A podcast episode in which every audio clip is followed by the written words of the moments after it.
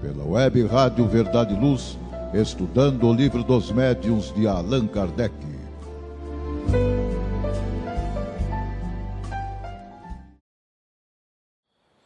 Olá você, caro irmão e cara irmã que está aqui na sintonia da Web Rádio Verdade e Luz, vinculada à USE Intermunicipal de Ribeirão Preto Região. É sempre muito bom tê-los aqui conosco. Aqui é o Paulo Catanose, membro da SEAC, Sociedade Espírita Allan Kardec e palestrante da USE de Ribeirão Preto. Juntos aqui nos estudos da Web Rádio Verdade Luz, buscamos aprender um pouco mais sobre a doutrina espírita e sobre o Evangelho do Mestre Jesus.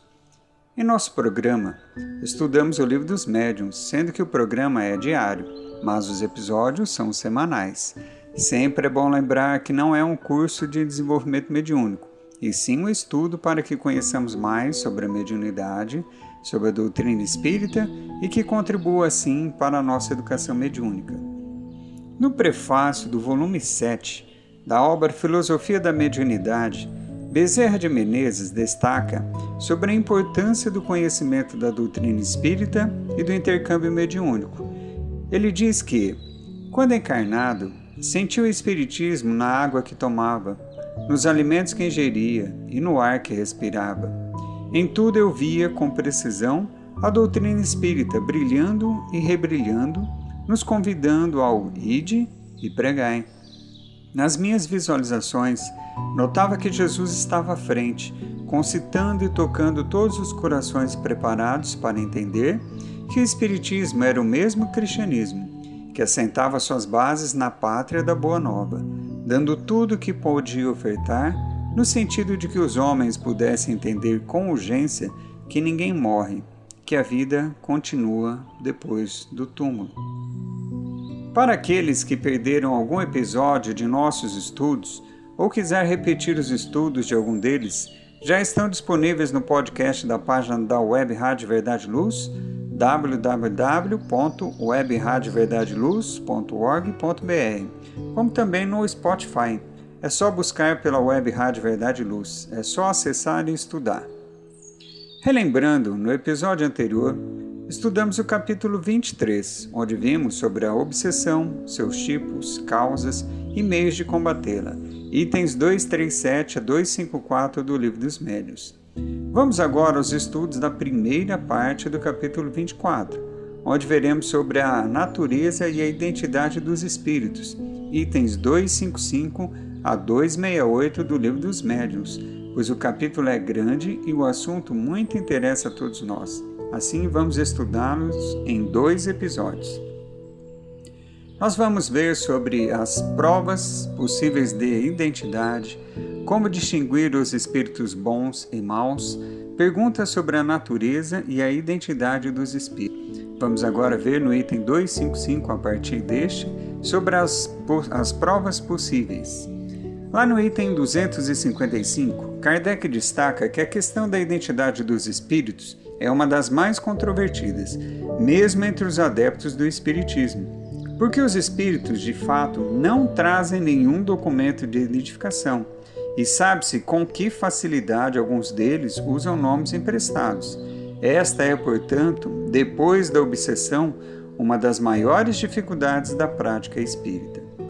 Mas, em muitos casos, a questão da identidade absoluta é secundária e desprovida de importância real. O mais difícil de se constatar é a identidade de personagens antigas, que muitas vezes se torna mesmo impossível, reduzindo-se a uma possibilidade de apreciação puramente intelectual. Julgamos os espíritos como os homens, pela linguagem se um espírito se apresenta, por exemplo, com o nome de Fenelon, dizendo trivialidades e puerilidades, é evidente que não pode ser ele. Mas se as coisas que diz são dignas do caráter de Fenelon e não o contradizem, temos uma prova, se não material, pelo menos de grande possibilidade moral de que seja ele. É sobretudo nesses casos que a identidade real se torna uma questão secundária. Desde que o espírito só diz boas coisas, pouco importa o nome que esteja usando. Há sem dúvida a objeção de que um espírito que tomasse nome suposto, mesmo que só para o bem, não deixaria de cometer uma fraude e por isso não poderia ser bom. É neste ponto que surgem questões delicadas, difíceis de se compreender e que vamos tentar desenvolver. À medida que os espíritos se purificam e se elevam na hierarquia, as características distintivas de sua personalidade desaparecem, de certa maneira, na uniformidade da perfeição, mas nem por isso deixam eles de conservar a sua individualidade. É o que se verifica com os espíritos superiores e os espíritos puros. Nessa posição, o nome que tiveram na Terra, numa das mil existências corporais efêmeras por que passaram, nada mais significa. Notemos ainda que os espíritos se atraem mutuamente pela semelhança de suas qualidades, constituindo grupos ou famílias simpáticas. Se considerarmos, por outro lado, o número imenso de espíritos que, desde a origem dos tempos, deve haver atingido os planos mais elevados, e se compararmos ao número tão restrito de homens que deixaram a Terra um grande nome, compreenderemos que entre os espíritos superiores que podem comunicar-se à maioria, não deve ter nomes para nós. Mas, como precisamos de nomes para fixar as nossas ideias, eles podem tomar o de um personagem conhecido, cuja natureza mais se identifique com a deles. É assim que os nossos anjos guardiões se fazem conhecer, na maioria das vezes, pelo nome de um santo que veneramos, escolhendo geralmente o nome do santo de nossa preferência. Dessa maneira, se o anjo guardião de uma pessoa dá o nome de São Pedro, por exemplo, não há nenhuma prova material de tratar-se do apóstolo. Tanto pode ser ele, como pode ser um espírito inteiramente desconhecido, pertencente à família de espíritos a que São Pedro pertence. Acontece ainda que, seja qual for o nome pelo qual se invoque o anjo guardião, ele atenderá ao chamado, porque é atraído pelo pensamento, e o nome lhe é indiferente. Herculano Pires registra que Richer formulou a hipótese do condicionamento à crença para explicar os casos de aparições de santos e anjos. E Ricardo Mosso, que era da Argentina, que explora essa hipótese em seu livro En los Limites de la Psicologia, para explicar as relações de espíritos protetores e familiares com médiums e crentes no Espiritismo. Como vimos nas colocações de Kardec, faltou a Richer como falta hoje a Musso e aos seus imitadores, um dado fundamental do problema.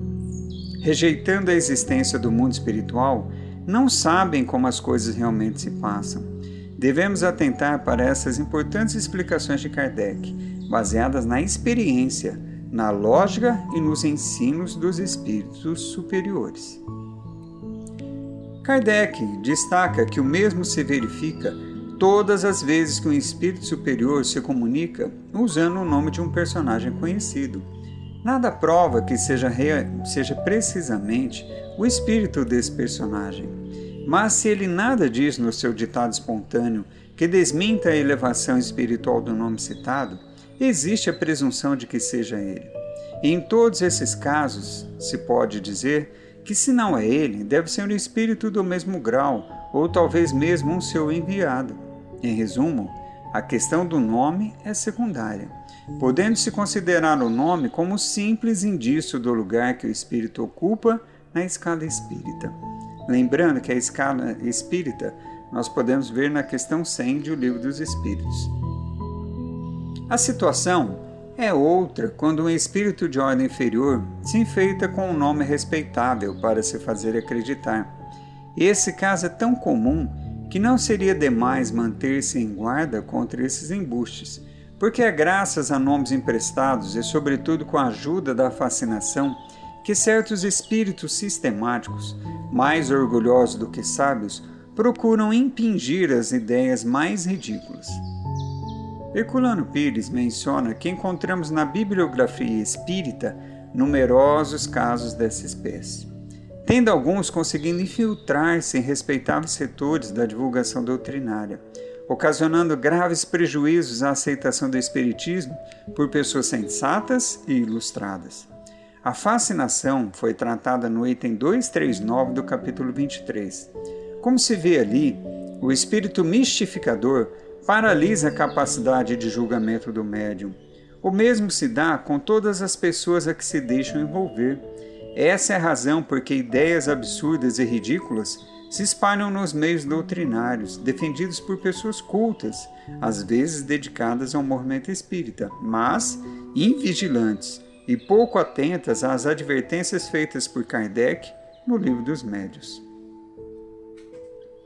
Kardec cita que a questão da identidade é mais ou menos indiferente quando se trata de instruções gerais, desde que os espíritos mais elevados podem substituir-se mutuamente sem que isso acarrete consequências. Os espíritos superiores constituem, por assim dizer, uma coletividade, cujas individualidades nos são, com poucas exceções, completamente desconhecidas. O que nos interessa não são as pessoas, mas o ensino. Ora, se o ensino é bom, pouco importa que venha de Pedro ou de Paulo. Devemos julgá-lo pela qualidade, não pelo nome. Se um vinho é mau, não é a etiqueta que o faz melhor, mas já é diferente nas comunicações íntimas, porque então o indivíduo ou sua pessoa mesma que nos interessa. É, pois, com razão que nessa circunstância se procure assegurar de que o espírito manifestante é realmente o que se deseja. Bem, vamos agora para um rápido intervalo. Não saia daqui, fique na sintonia da Web Rádio Verdade Luz. Voltamos já!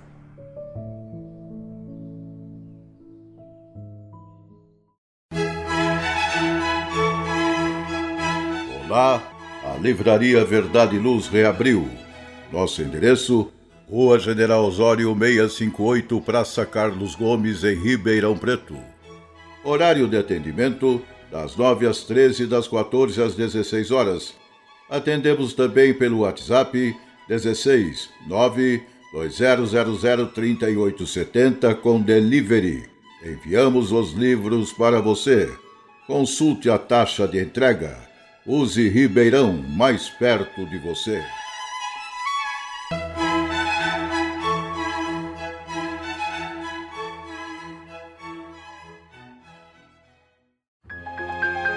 Faça o Evangelho no lar. O lar é a primeira e mais valiosa escola da vida.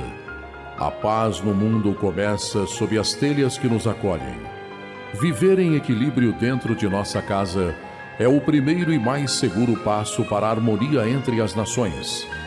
Fortaleça os laços de fraternidade, realizando o Evangelho no lar frequentemente. Escolha um dia e horário da semana mais adequados e estude as benesses que Jesus nos legou. Aperte ainda mais os laços de união e amor entre os familiares. Converse olhando nos olhos. Fale do amor de Jesus pela humanidade Aprenda a distribuir sorrisos. Faça do seu lar um ambiente acolhedor, equilibrado e feliz. Faça o Evangelho no lar.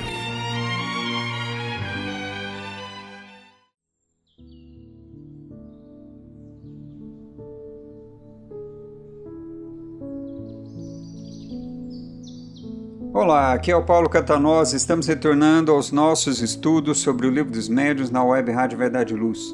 Continuando os estudos da primeira parte do capítulo 24, sobre a natureza e identidade dos espíritos. Neste episódio, estamos vendo os itens 255 a 267 do Livro dos Médios, cuja tradução é de J. Herculano Pires. No item 257, Kardec cita que a identidade é muito mais fácil de constatar quando se trata de espíritos contemporâneos, cujos hábitos e caráter são conhecidos, porque são precisamente esses hábitos de que ainda não tiveram tempo de se livrar que nos permitem reconhecê-los. E digamos logo que são eles um dos sinais mais certos de identidade.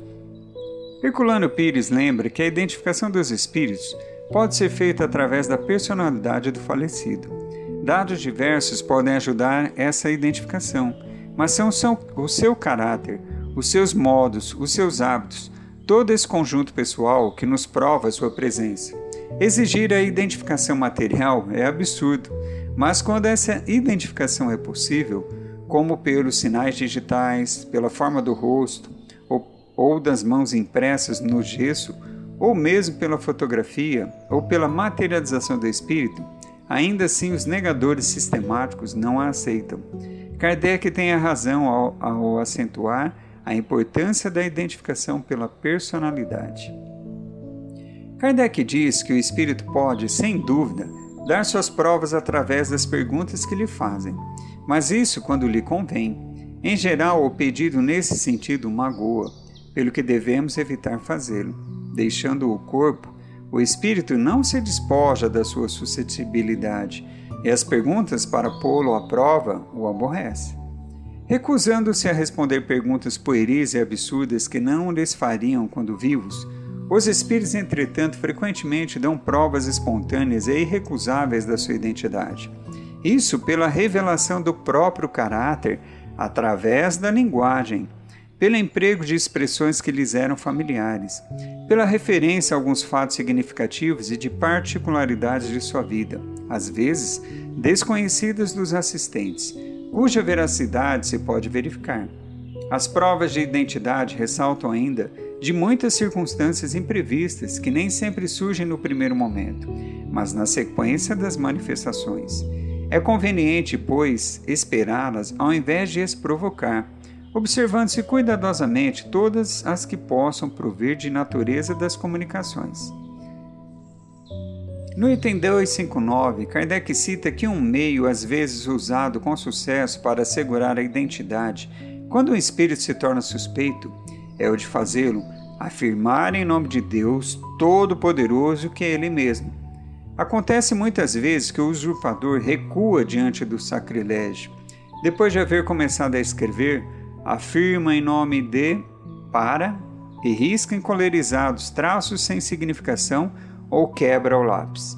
Sendo mais hipócrita, contorna o problema através de uma omissão, escrevendo, por exemplo, Eu vos certifico que digo a verdade ou ainda, atesto em nome, de, em nome e Deus, que sou eu mesmo quem vos falo, etc. Mas os que não são assim, escrupulosos, e juram por tudo o que quiser. Um deles se comunicava com o médium dizendo-se o próprio Deus, e o médium, muito honrado com tal elevada graça, não hesitou em acreditar. Evocado por nós, não ousou sustentar a impostura e disse: Eu não sou Deus, mas sou seu filho. Então, sois Jesus? Isso não é provável, porque Jesus está muito elevado para empregar subterfúgios. Ousais afirmar em nome de Deus que é Cristo? Eu não disse que sou Jesus, disse que sou filho de Deus, porque sou uma das suas criaturas. Deve-se concluir disso que a recusa de um espírito em afirmar a sua identidade em nome de Deus é sempre uma prova de que usa de impostura, mas que a afirmação nos dá apenas uma presunção e não uma prova da identidade. Pode-se colocar entre as provas de identidade a semelhança de caligrafia e de assinatura. Mas, além de não ser dado a todos os médios obter esse resultado, ele nem sempre representa uma garantia suficiente. Há falsários no mundo dos espíritos, como no nosso. Essa semelhança não representa mais do que uma presunção de identidade, que só adquire valor dentro das circunstâncias em que se produziu. O mesmo se dá com todos os sinais materiais que alguns dão como talismãs inimitáveis pelos espíritos mentirosos. Para aqueles que ousam perjurar em nome de Deus, ou imitar uma assinatura. Nenhum signo material pode representar obstáculo maior. A melhor de todas as provas de identidade está na linguagem e nas circunstâncias imprevistas. No item 261, Kardec destaca que um espírito que pode imitar uma assinatura pode também imitar a linguagem. Muitos tomam afrontosamente o nome do Cristo e, para melhor enganarem, imitam o estilo evangélico, excedendo-se nas expressões mais conhecidas. Em verdade vos digo. Mas, quando se estuda o texto sem se deixar influenciar, perscrutando o fundo dos pensamentos e o alcance das expressões, vendo-se ao lado das belas máximas de caridade recomendações pueris e ridículas. Seria preciso que se esteja para se enganar. Sim, Certos aspectos formais da linguagem podem ser imitados, mas não o pensamento. A ignorância jamais imitará o verdadeiro saber, como jamais o vício imitará a verdadeira virtude. O médium e o evocador devem usar de toda a sua perspicácia e raciocínio para separar a verdade da mentira.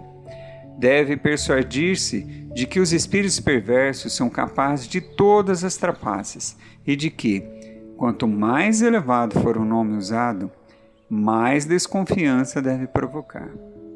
Quantos médiuns têm recebido comunicações apócrifas assinadas por Jesus, Maria ou algum santo venerado? Equirulano Pires lembra que atualmente há também muito abuso com o próprio nome de Kardec. Como disse Kardec, devemos ter sempre discernimento, perspicácia e usar a razão para separar o que é verdade da mentira. Agora vamos ver a distinção entre os espíritos bons e maus, a partir do item 262. Neste item, Kardec cita que se a perfeita identificação dos espíritos é, em muitos casos, uma questão secundária sem importância, não se dá o mesmo com a distinção entre os espíritos bons e maus. Sua individualidade pode ser-nos indiferente, mas a sua qualidade jamais. Em todas as comunicações instrutivas, é sobre esse ponto que devemos concentrar nossa atenção pois só Ele pode nos dar a medida da confiança que podemos ter no Espírito manifestante, seja qual for o nome com que se apresente. O Espírito que se manifesta é bom ou mal? A que grau da escala espírita pertence? Essa é a questão capital.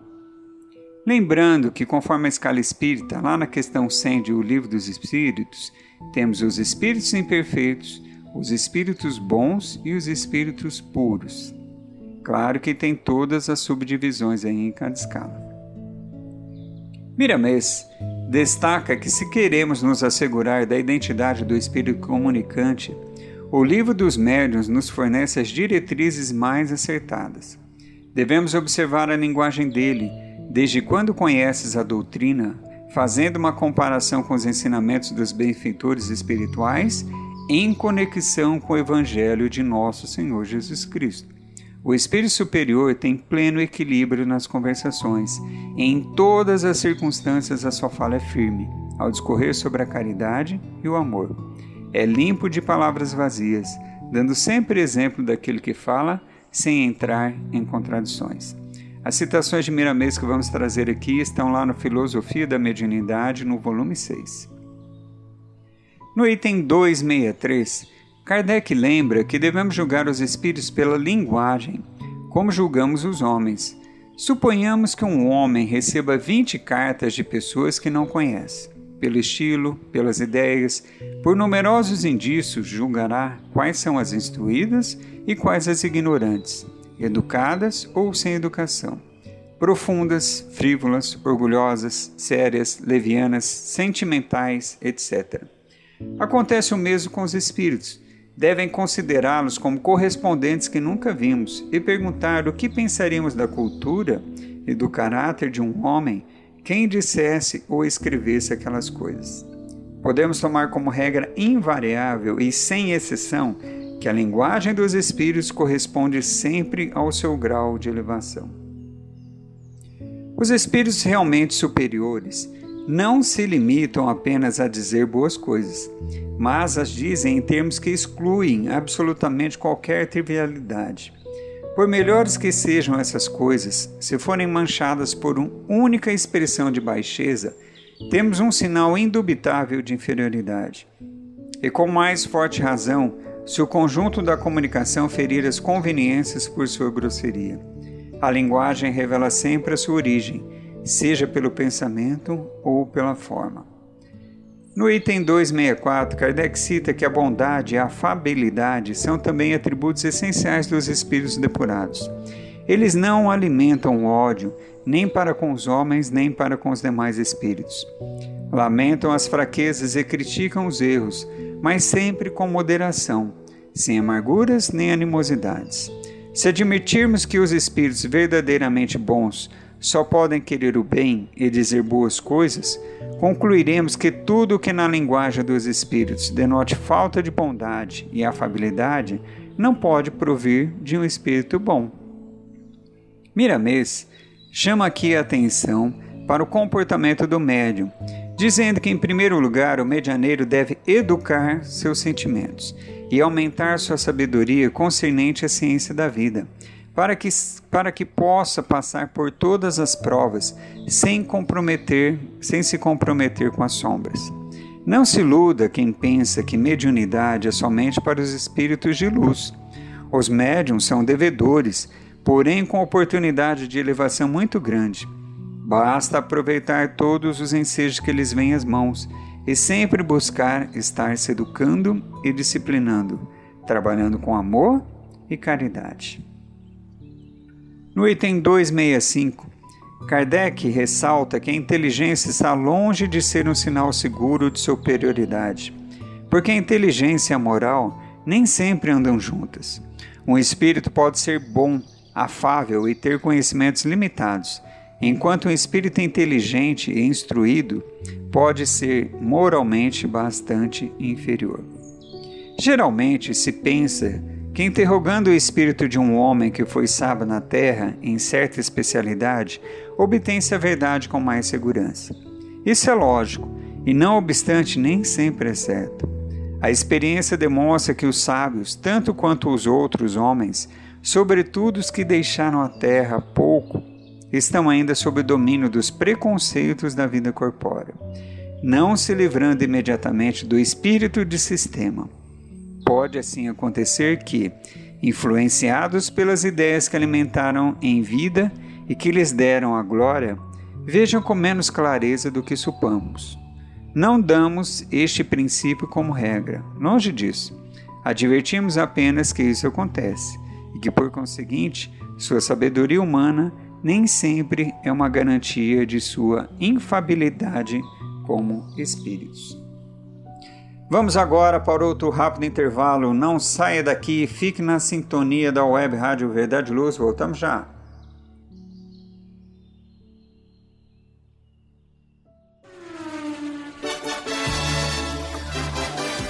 Injet Power Auto Peças 15 anos no ramo de peças automotivas e especializada em injeção eletrônica e ignição, agora, para atender melhor seus clientes, completou seu pacote com peças de freio, suspensão e motor, carros nacionais e importados. Consulte nossos preços pelo site www.injetpower.com.br ou entre em contato com nossa loja física. Injet Power Autopeças. Rua Franco da Rocha, 634, Vila Virgínia. Fone WhatsApp 16 39190791.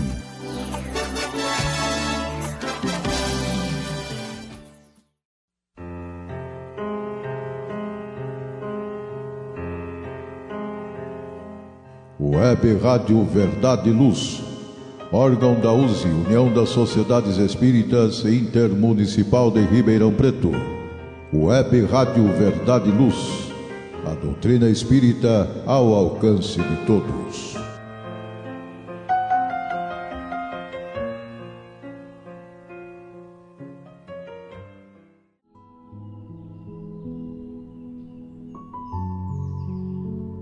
Olá, aqui é o Paulo Catanós e estamos retornando aos nossos estudos sobre o livro dos médios na Web Rádio Verdade Luz. Continuando os estudos do, da primeira parte do capítulo 24, sobre a natureza e identidade dos espíritos. Neste episódio estamos vendo os itens 255 a 267 de O Livro dos Médios. No item 266, Kardec cita que, submetendo-se todas as comunicações a rigoroso exame, sondando e analisando suas ideias e expressões como se faz ao julgar uma obra literária, e rejeitando sem hesitação tudo que for contrário à lógica e ao bom senso, tudo que desmente o caráter do espírito que se pensa estar manifestando, consegue-se desencorajar os espíritos mistificadores que acabam por se afastar, desde que se convençam de que não podem nos enganar.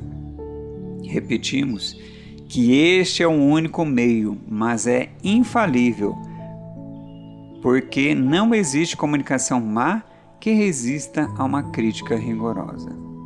Os espíritos bons jamais se ofendem, pois eles mesmos nos aconselham a proceder assim, e nada tem a temer do exame.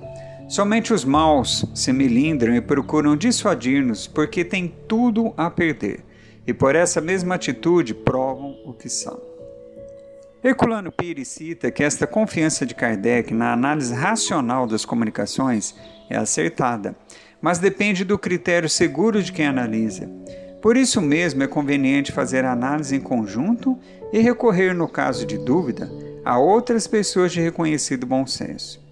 O espírito farsante pode influir sobre o indivíduo e sobre o grupo, o que ocorre com frequência em virtude da vaidade, da pretensão ou do misticismo dominante.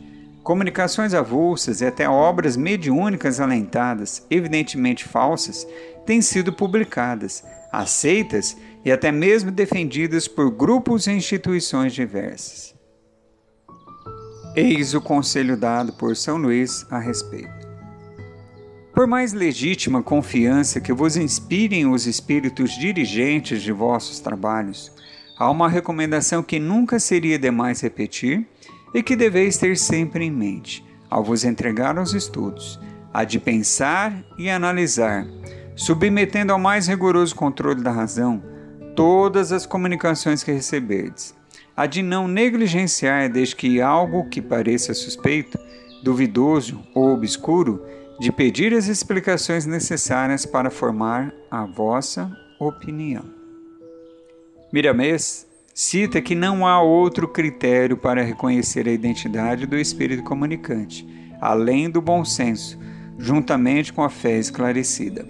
A melhor forma de se livrar dos impostores é a fé em Deus e a consciência de que os benfeitores estão sempre ao lado dos irmãos sérios compete a todos os médiuns entender as leis espirituais e passar a vivê-las onde estiverem. Começa no lar, avança para o trabalho e a sociedade. Lá no item 267, Kardec resume os meios de reconhecer a qualidade dos espíritos em 26 princípios que vamos ver a partir de agora.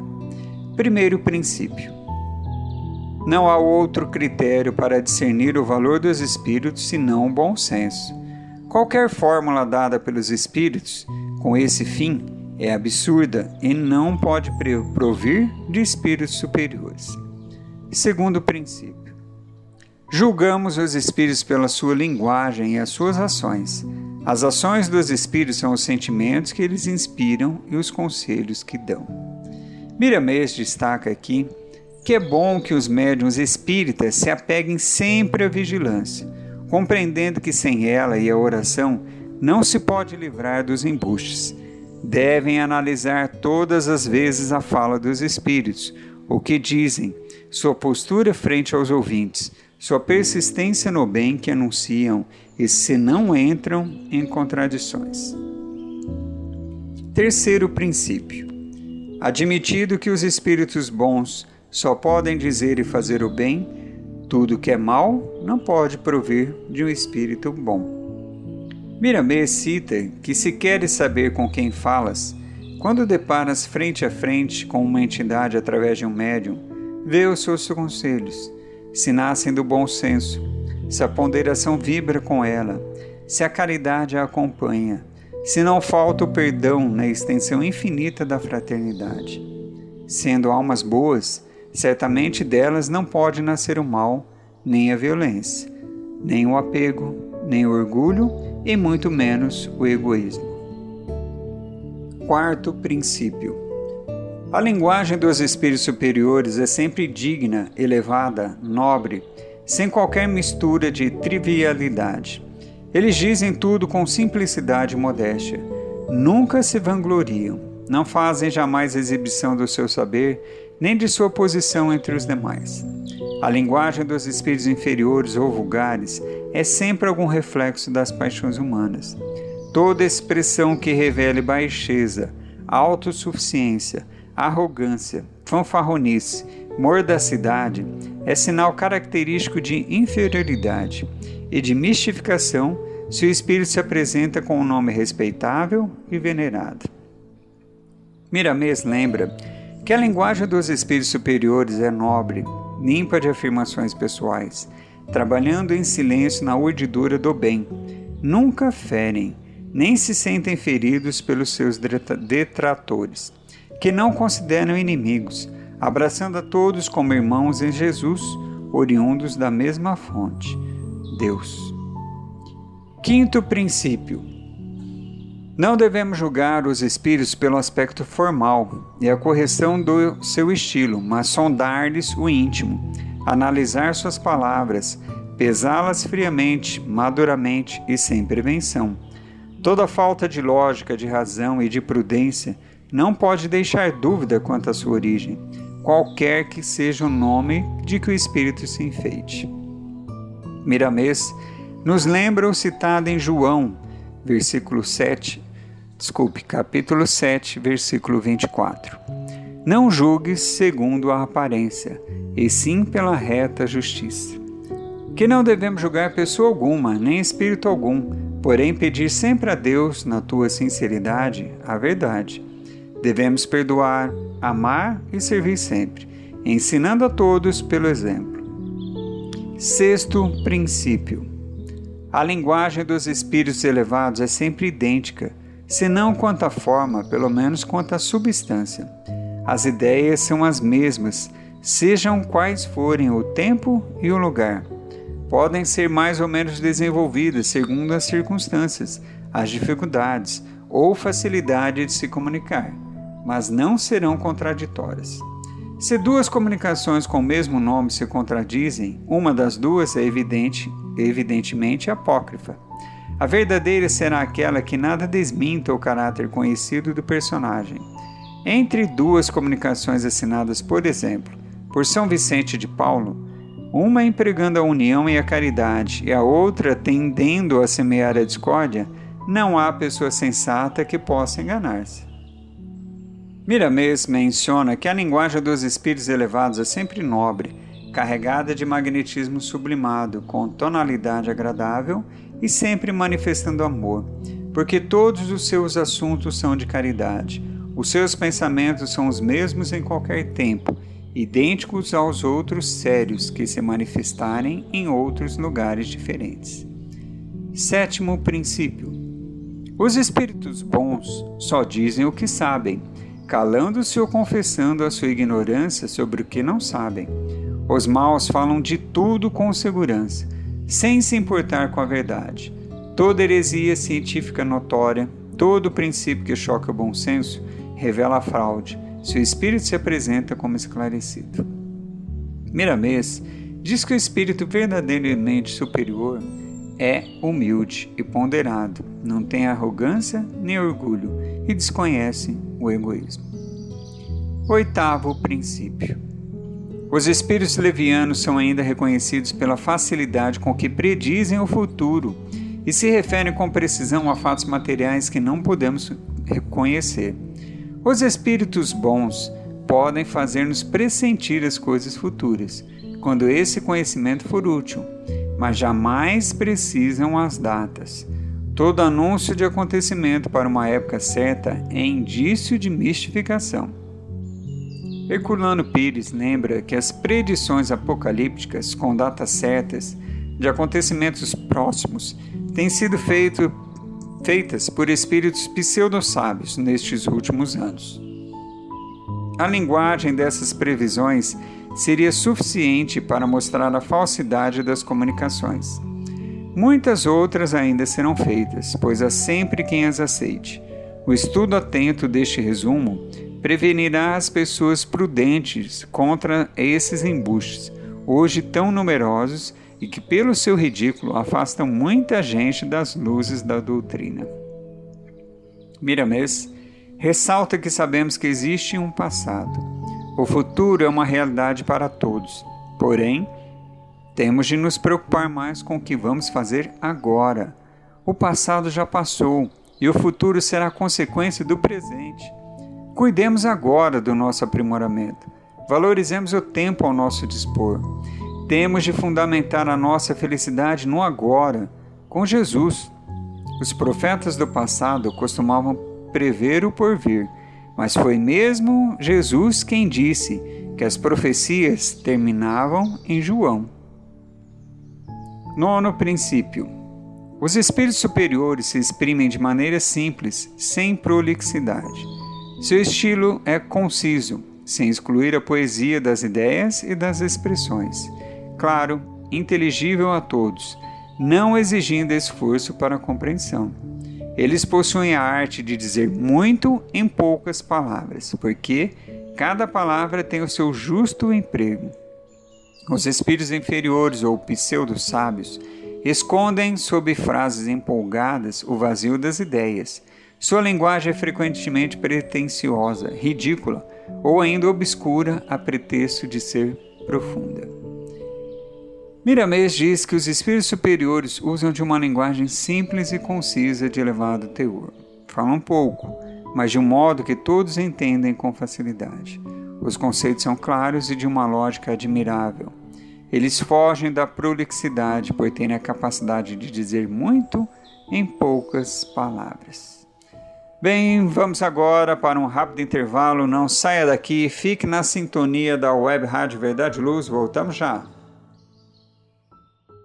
pela web Rádio Verdade Luz, estudando o livro dos médiuns de Allan Kardec.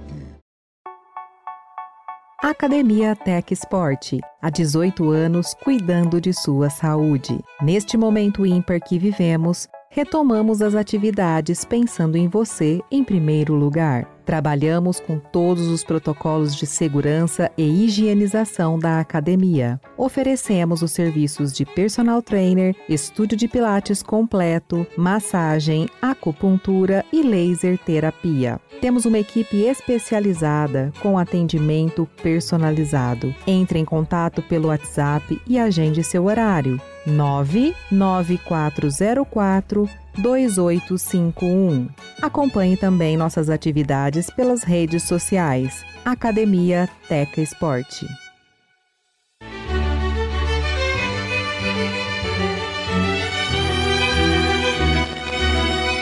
Você já foi a um centro espírita? O centro espírita é uma escola onde podemos aprender e ensinar, espalhar o bem e exercitar a solidariedade. Existe sempre um centro espírita perto de você, com horário e dia de sua conveniência.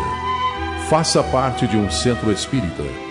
Aprenda a dividir, a estudar junto, a trocar sorrisos e experiências. No centro espírita, você encontra amigos e faz mais amigos.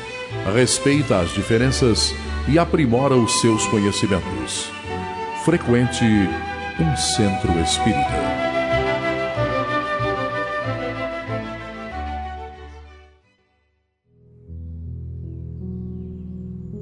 Olá, aqui é o Paulo Catanosa. Estamos retornando aos nossos estudos sobre o Livro dos Médiuns na Web Rádio Verdade Luz, continuando os estudos da primeira parte do capítulo 24 sobre a natureza e identidade dos espíritos.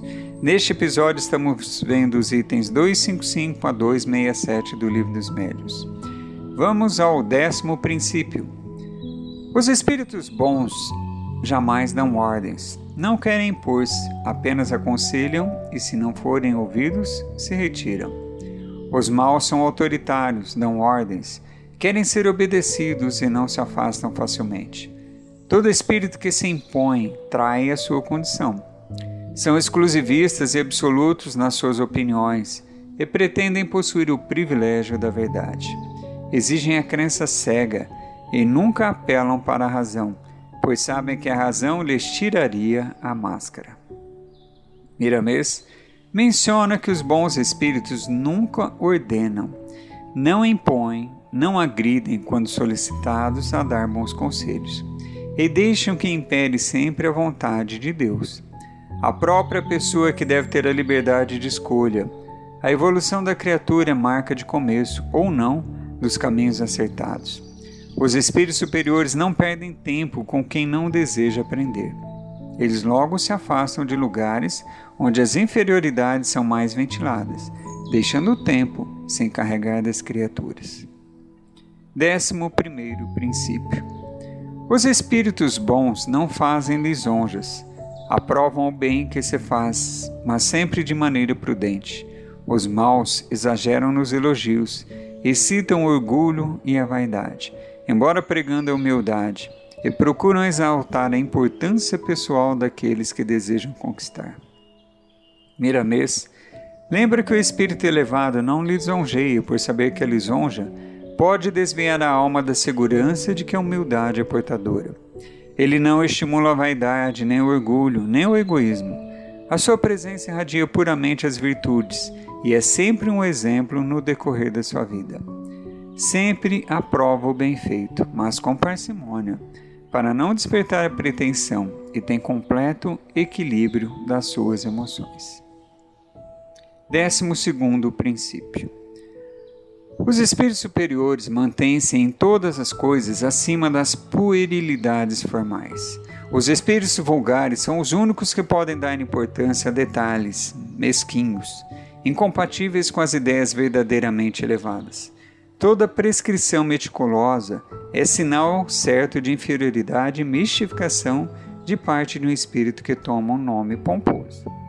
Miramê cita que os espíritos despertados para a luz do amor desprezam tudo o que diz respeito às puerilidades da forma. Somente os espíritos vulgares dão importância à mesquinhez da vida inferior e alimentam paixões ligadas às sombras. Eles são indiferentes ao amor e fazem-se esquecidos da caridade cristã. A observação nos diz que todo apego é sinal de inferioridade da alma. Décimo terceiro princípio. Devemos desconfiar dos nomes bizarros e ridículos usados por certos espíritos que desejam impor-se à credulidade. Seria extremamente absurdo tomar esses nomes a sério. 14 princípio. Devemos igualmente desconfiar dos espíritos que se apresentam com muita facilidade, usando nomes bastante venerados, e só com muita reserva aceitar o que dizem. Nesses casos, sobretudo, é que um controle se torna indispensável, porque é frequentemente a máscara que usam para levar-nos a crer em pretensas relações íntimas com espíritos excelsos.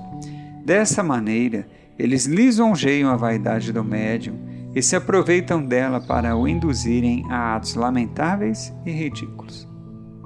Miramês diz que em quase todos os casos em que espíritos tomam nomes respeitáveis, a sua mensagem é vazia de conteúdo, difícil de ser entendida pela massa. Os médios que dão vazão a essas entidades devem tomar cuidado para não serem motivo de escândalos.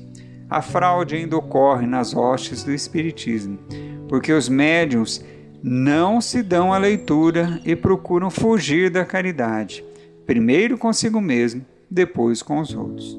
Os livros empolados, os livros sofisticados, livros forçados podem ser mediúnicos, não resta dúvida, mas não são úteis à doutrina espírita. 15 princípio. Os espíritos bons são muito escrupulosos no tocante às providências que podem aconselhar. Em todos os casos, têm apenas em vista um fim sério e eminentemente útil Devemos, pois, encarar como suspeitas todas aquelas que não tenham esse caráter ou sejam condenáveis pela razão, refletindo maduramente antes de adotá-las, pois do contrário nos exporemos a mistificações desagradáveis. Miramês cita que as mistificações se originam na ignorância, tanto do médium como do espírito comunicante, e as portas que se abrem ao desleixo moral é o esquecimento das mudanças internas que o médium, tanto quanto a alma, esquecem de fazer. O dever do medianeiro é estudar a doutrina espírita, conhecer todos os seus fundamentos, inteirando-se na vivência, mudando sua irradiação mental, para deixar que a lei se cumpra na urdidura de os semelhantes atraírem os semelhantes. Só se livra das mistificações quem não copiar os mistificadores. 16 princípio. Os espíritos bons são também reconhecíveis pela sua prudente reserva no tocante às coisas que possam comprometê-los. Repugna-lhes desvendar o mal. Os espíritos levianos ou malfazejos gostam de expô-lo, enquanto os bons procuram abrandar os erros e pregam a indulgência. Os maus os exageram e sopram a discórdia por meio de pérfidas insinuações. Miramês menciona que os maus espíritos sopram a cisânia e o mal se multiplica se o médium abrir as portas a esse tipo de espíritos, caindo nas suas malhas. Eis outra vez a questão da sintonia. Médium e espíritos, quando são semelhantes, entram em completo acoplamento de ideias. A culpa é quase toda do médium, porque sem ele aqueles não podem fazer quase nada. O médium, para ajudar os maus, basta viver o bem. Não basta somente orar, pedindo aos bons espíritos que te protejam. Esforça-te para seres bom também. A luz espanta as trevas em qualquer lugar. Décimo sétimo princípio. Os espíritos bons só ensinam o bem. Toda máxima, todo conselho que não for estritamente conforme a mais pura caridade evangélica não pode provir de espíritos bons. Miramês lembra que os espíritos superiores têm como tônica de vida o amor, que se transmuta em caridade, que se apresenta como perdão, que se expressa em solidariedade. Os espíritos elevados se dão a conhecer pela sua fala, através da psicofonia ou pelos livros que escrevem, mostrando o Evangelho de Jesus na sua plena atualização de conceitos que educam a todos. Os espíritos superiores nunca prescrevem regras para os homens, impondo seu modo de ser. Eles não impõem, somente expõem os conceitos já formulados pela divindade na escrita, que só ela sabe fazer e que a natureza recolhe da sua poderosa mente e anuncia por toda a criação. 18 princípio. Os espíritos bons só dão conselhos perfeitamente racionais. Toda recomendação que se afaste da linha reta do bom senso ou das leis imutáveis da natureza acusa a presença de um espírito estrito e, portanto, pouco digno de confiança.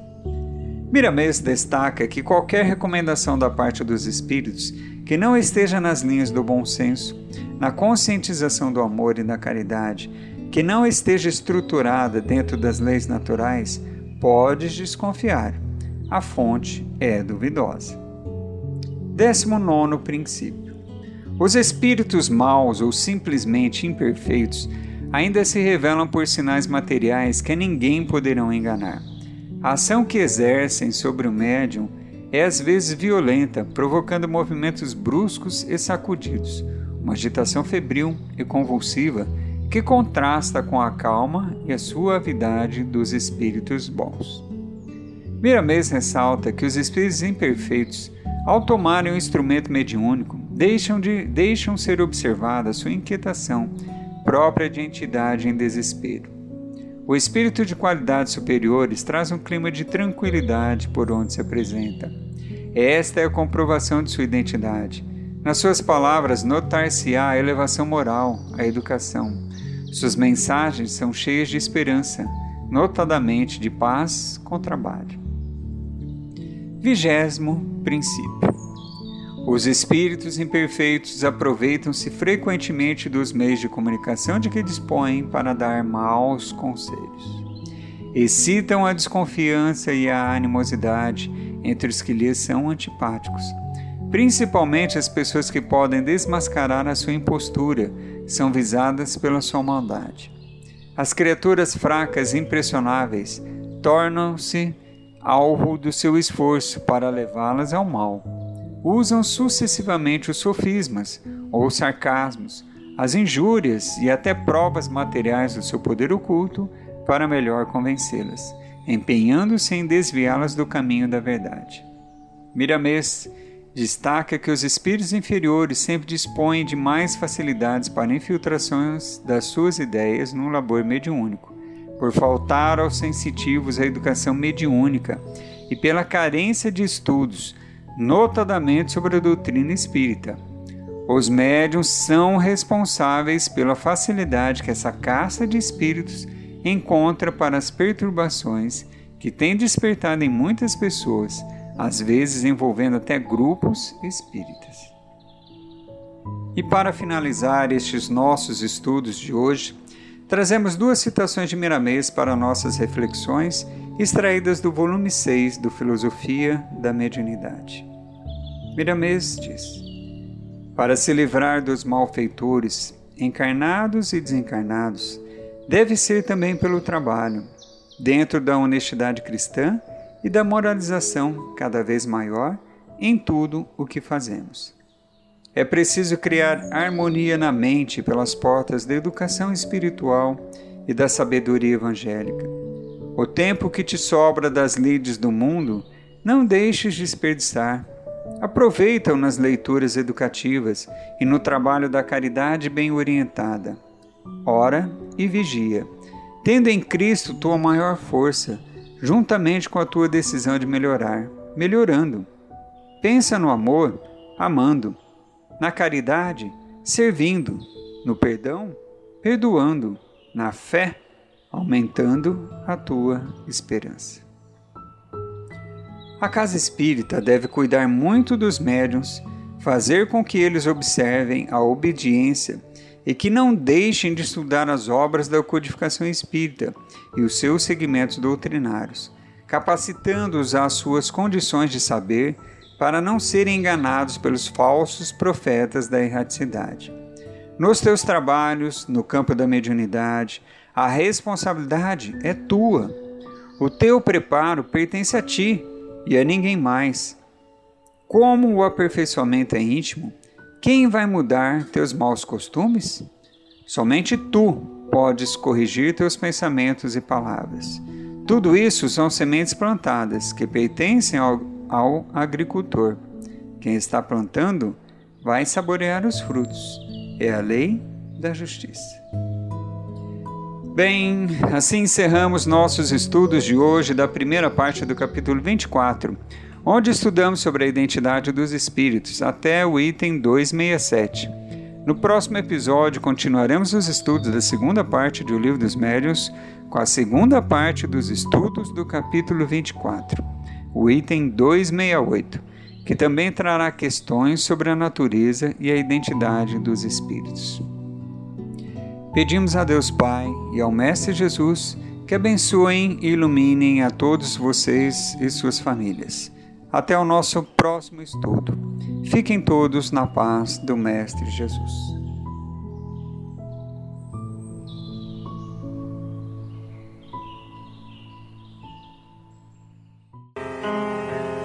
Você acompanhou pela web Rádio Verdade Luz mais um programa de estudos e divulgação da doutrina espírita. Fique ligado na nossa programação.